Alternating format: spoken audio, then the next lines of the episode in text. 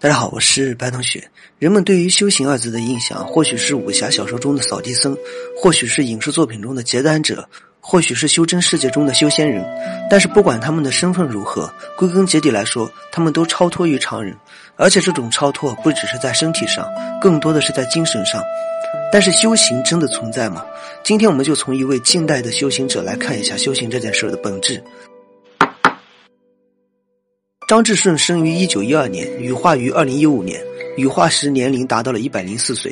其实只从年龄上来看，说明不了什么。纵览近代，高龄者有很多，或许是基因问题，或许是个人的生活习惯不同。不管是什么原因，总的来说，这种长寿是没有办法通过什么修行的方法来进行控制的。但是张志顺却不同。张志顺是海南玉蟾宫的道教名誉方丈。大家可能一听到“方丈”这个词就以为是佛教的，其实“方丈”这个词最早见于道教的文献。除此之外，张志顺还是华山全真教的传人弟子，在《空谷幽兰》中讲述过华山派修行者的故事。真正的修行者的生活是与世隔绝的。所以说，我的结论是，修行这件事真的存在，只不过没有那么虚幻。而且，因为他们的与世隔绝，所以他们的事迹世人所知甚少。就像张志顺一样，他更像是近代修行者的一个典范。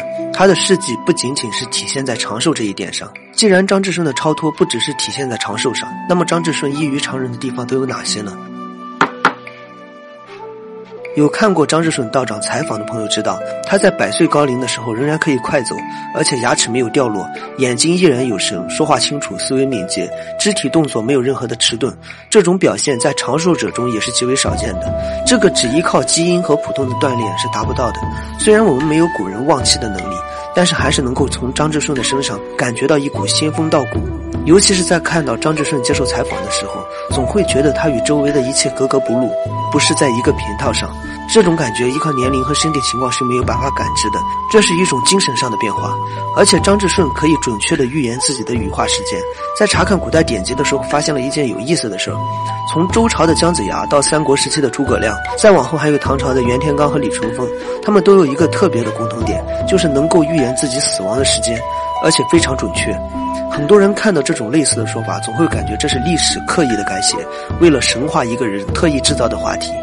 然而，这种不可思议的事情确确实实就发生在了张志顺的身上。他在很早之前就预言过自己将在一百零四岁羽化。在羽化前的晚上，他先是沐浴更衣，然后嘱咐门人虔诚修行，随即在当夜羽化。奇怪的是，在这之前，他的身体没有任何死亡的征兆，像是一个健康的人一样。张志顺道长修行的是八部金刚功，我没有亲身体验过，所以至于其作用不能言明。但是我查询过很多关于修行的资料，以及很多陌生人的修炼体验，总结起来说是有作用的。有修行过的朋友可以在评论区交流一下。作用先不说，这本八部金刚功是张志顺道长无私的分享出来的，并没有牵扯什么金钱利益。由此也可见张志顺的渡人之心。早年张志顺也曾治病救人，几十年的一线治疗，分文未收。有一天，我打坐还没五分钟，就感觉呼吸越来越小，满山铺天盖地的云彩呼突突的冒起来，一下子满到空中，把我包围起来。自己在哪坐着也不知道，只看见云雾不停的起来，云彩一合拢，身上的气脉就都停了。等到云都散开之后，心里可清凉了，才感觉这呼吸又有了。我问几个师兄：“你们打坐还有没有呼吸？”他们说：“人怎么能没有呼吸呢？”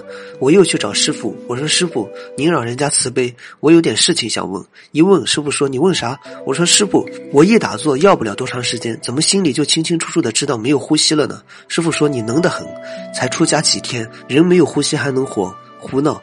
事实上，我师傅没到那个境界，所以他也不知道。从那以后，大家都知道我修得高了。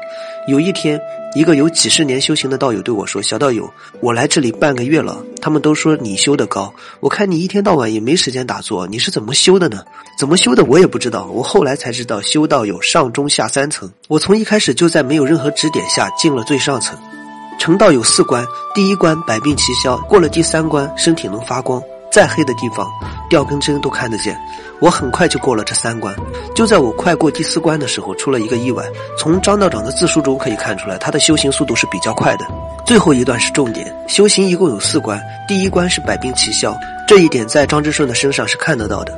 我查询过很多关于百日筑基的文献，所谓的百日筑基、大小周天，无非就是通过打坐的方式，让自己的口中凝出唾液，然后吞下唾液，这样来进行修炼。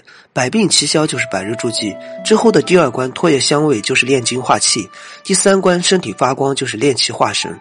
这个发光我们解释一下，这里说的光就是一种气场，并不是常规意义上的发光。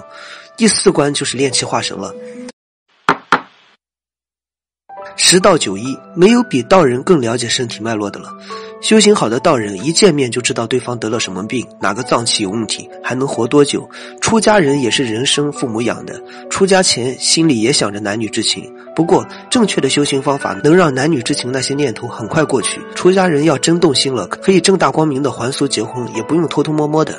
这是张志顺接受采访时的原话。十到九一，一般来说，修行者就像是医生一样。我们在讲百日筑基的时候提到过，百日筑基其实就是熟悉自己的器官运行路线，掌握关于经络的一些知识，然后通过各种滋补方式让自己的身体充满精力。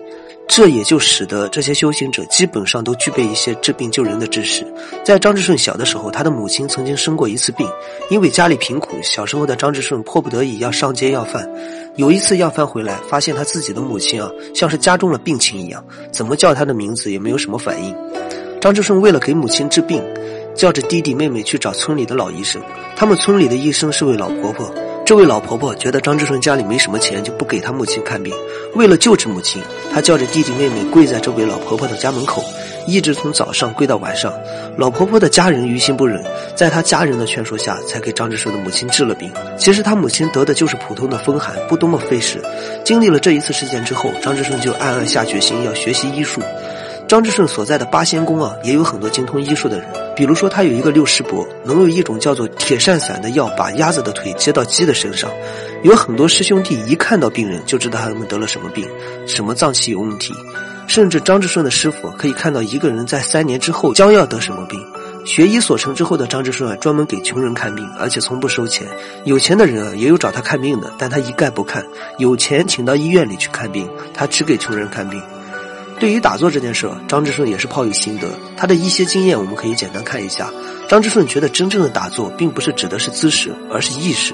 肉身成打坐的姿势，但是心神不宁，也不会有什么效果。不用刻意去做打坐的姿势，只要是心神稳定，躺着也都是可以的。另外，他还解释了一下闭关。他认为，所谓的闭关，并不是把自己关起来不见人，而是关闭眼、耳、口这三关，让自己不受外界的影响。大道至简，道和修行一样，都应该是简单的事儿，不应该复杂化。所以大家也不要把修行看得太过于遥远。刚才我们也说到了张志顺的长寿和预言自己的命数以及种种的奇异现象。其实除此之外还有很多，比如说白胡子。张志顺的胡子在他三十九岁的时候就全部发白了。在他小时候经常征兵，不管是和尚还是道士都要去拉兵。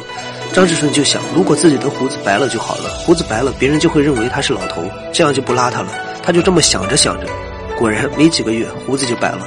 小时候的张志顺经常一个人在山里，一个小孩子到了夜里肯定会害怕，他为了壮胆，就一个劲儿的念诵灵官告，念了十来遍，就会有大风刮进屋里。但是自己毕竟身在庙里，觉得如此大风会打扰到庙里的祖师爷，所以他就想山神能不能给他找一个伴儿。结果到了第二天晚上，后山的一只老虎就叫唤着来了。他看见老虎来了，就用棍子把房门顶结实。但是老虎啊，只是卧在不远处的石头上不动，也不过来。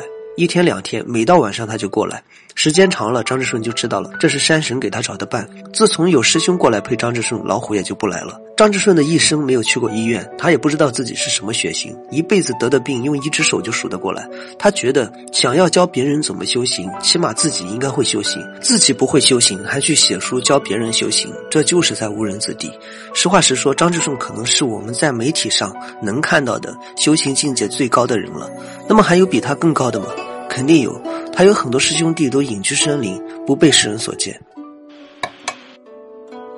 气体源流不是漫画《一人之下》中的书之尽头，它其实相当于一部道经导读和批注，是张志顺道长认为诸多道经中最重要的部分，让后来人可以少走一些弯路。而八部金刚功也不是武功，是一部养生长寿的功法，它能够让很多人可以窥见修行的秘密。但是，尽管有很多修行之人站出来发声，但是修行也越来越变得不被世人所认可。人们认为，如果修行真的存在的话，为什么尘世间还这么少见呢？殊不知，修行这件事儿浓缩到底就是一个“隐”字。张志顺给他的师傅做了十七年的饭，才得传衣钵。有很多人刚看到一个修行题材的影视剧，就凭借着一腔热血迈入道门，上午入道，下午就要成仙。浮躁是修行的原罪，至于真假，还是要听从自己的内心。